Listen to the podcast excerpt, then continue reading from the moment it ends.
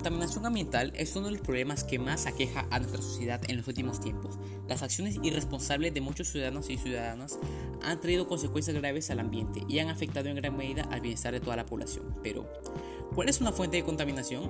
Existen fuentes naturales, móviles y fijas que contaminan al aire. En las fuentes naturales tenemos los gases que emiten los volcanes y los manantiales de aguas sulfurosas, mientras que las de origen humano son las fuentes fijas que provienen de industrias, fogatas y las fuentes móviles que tienen su origen en los gases que emiten los camiones, autos, aviones u otro tipo de transporte no alternativo.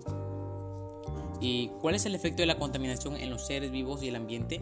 En las fuentes fijas tenemos los gases contaminantes que debilitan a la capa de ozono y entre esos contaminantes se encuentran los cloro-fluorocarbono, que al entrar en la atmósfera se rompen y generan monóxido de cloro, que al reaccionar con la capa de ozono, eh, esta no puede filtrar los rayos ultravioletas que ingresan a la Tierra. Tengamos en cuenta que los rayos ultravioletas son parte del medio ambiente y la vida en la Tierra. No obstante, su ingreso en exceso pone en peligro la vida de los seres vivos.